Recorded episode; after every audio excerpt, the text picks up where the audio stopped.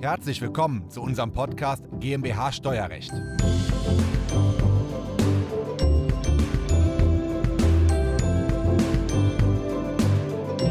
Sie können beim Finanzamt einen Antrag auf verbindliche Auskunft stellen und dann bestätigt Ihnen das Finanzamt, dass Ihre Rechtsauffassung richtig ist. Welche Bedingungen an diesen Antrag gestellt sind, wann Sie den stellen müssen, welche Inhalte rein müssen, wie umfangreich das ist, am besten welche Gliederung und welche Kapitel Sie da aufnehmen. Das erkläre ich Ihnen jetzt in diesem Video. Diese Folge ist der Audiomitschnitt unseres YouTube-Videos. Das Video verlinken wir Ihnen in der Beschreibung. Mein Name ist Christoph Jun, ich bin Steuerberater in Köln und unsere Kanzlei hat sich auf das Unternehmenssteuerrecht spezialisiert. Und das ist nun Grund und Anlass, heute mit Ihnen über einen sogenannten Antrag auf verbindliche Auskunft zu sprechen.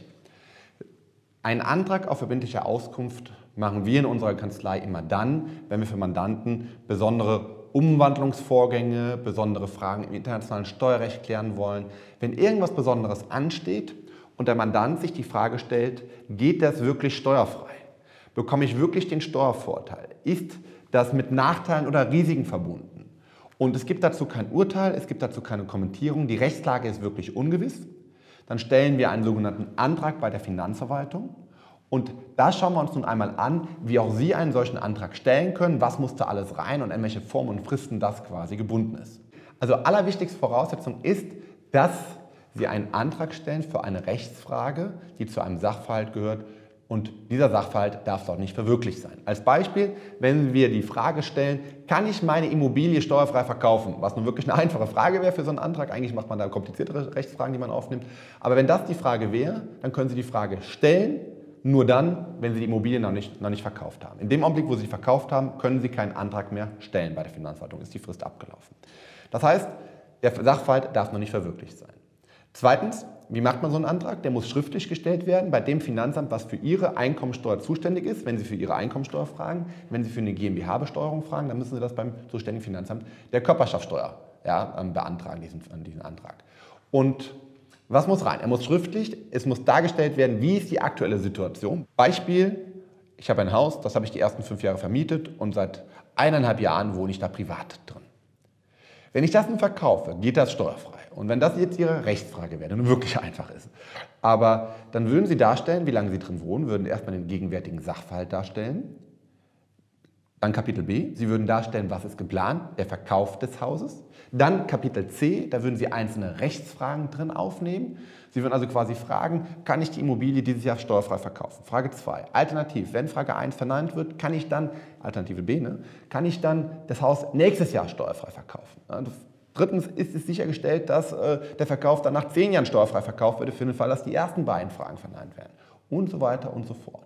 Ja, so würden Sie einzelne Rechtsfragen auflisten. In der Praxis ein, zwei Fragen sind verhältnismäßig wenig. Der, wir haben in der Regel zwischen drei und acht Fragen. Das ist so ein übliches Maß an Rechtsfragen, die man dann für diesen Sachverhalt stellt.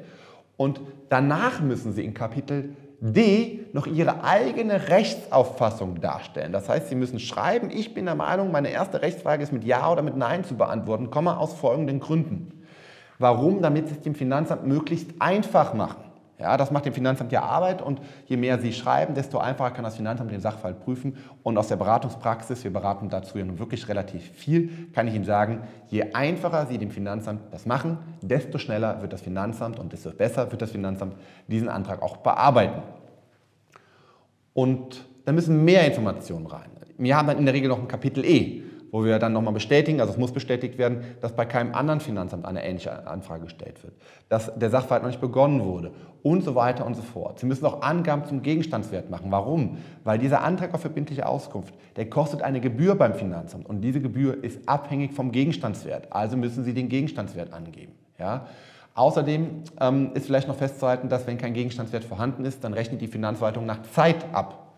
Bei der Finanzverwaltung kostet jede angefangene halbe Stunde 50 Euro. Wenn die dann 10 Stunden damit beschäftigt sind, kostet das 1000 Euro die Bearbeitung.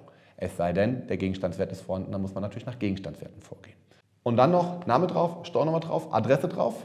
Nochmal kurz versichern, dass alle Angaben auch korrekt sind und Sie müssen auch noch darlegen, dass Sie ein besonderes steuerliches Interesse haben.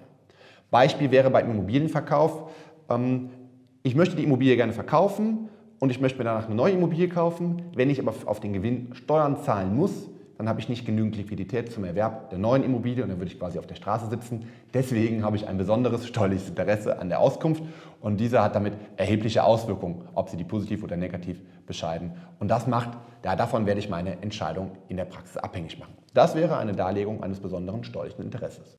Manche Mandanten wollen quasi für alles einen Antrag auf verbindliche Auskunft gestellt haben. Und dann sagen wir manchmal, nee, stopp, das ist nicht erforderlich. Warum? Stellen Sie sich vor, wir wollen eine Gestaltung machen. Dann hätte der Mandant gerne die Auskunft, ob diese Gestaltung wirklich funktioniert. Die hätte er gerne im Voraus. Dann frage ich den Mandanten, was passiert, wenn die Gestaltung nicht akzeptiert wird? Beispiel, normalerweise zahle ich Steuern von 100 Euro im Jahr. Mit dieser Gestaltung zahle ich nur Steuern von 50 Euro. Jetzt könnte ich einen Antrag stellen und mir von der Finanzverwaltung verbindlich verbeauskunften lassen, dass diese Gestaltung funktioniert. Jetzt frage ich aber den Mandanten, was ist der Nachteil, wenn wir jetzt nicht einfach mal probieren? Wenn der Mandant sagt, naja, wir probieren die Gestaltung und vielleicht komme ich von 100 Euro runter auf 50 Euro, aber für den Fall, dass es nicht funktioniert, dann zahle ich einfach weiter 100 Euro dann muss man doch sagen, wir machen die Gestaltung, weil wir keinen Nachteil durch die Gestaltung haben. Da brauche ich auch keinen Antrag. Wir werden die Gestaltung eh probieren. Manchmal hat man auch Gestaltungsmodelle. Man macht die, will von 100 Euro Steuern runter auf 50. Wenn die aber schief gehen und nicht akzeptiert werden, dann explodiert die Steuerlast hoch auf 500. Und wenn wir nicht wissen, ob die Steuerlast runter auf 50 geht oder hoch auf 500, dann sind das die Fälle, wo wir einen Antrag stellen müssen auf verbindliche Auskunft, weil wir das Risiko der zusätzlichen, also der höheren Steuer, unbedingt vermeiden müssen. Sie merken, wir stellen sehr viele Anträge auf verbindliche Auskunft. Wir sind ja auch auf das Unternehmenssteuerrecht spezialisiert. Wenn Sie Hilfe brauchen bei Ihrem Antrag auf verbindliche Auskunft, dann melden Sie sich gerne bei uns. Wir bereiten den gerne für Sie vor. Das war der Audiomitschnitt unseres YouTube-Videos. Den Link zum vollständigen Video finden Sie in der Beschreibung. Wenn Sie Fragen dazu haben oder einen Beratungstermin vereinbaren wollen, dann rufen Sie gerne bei uns in der Kanzlei einmal an. Unsere Telefonnummer ist die 0221 999 832 11. Wir freuen uns auf Ihren Anruf und wir hören uns im nächsten Podcast wieder.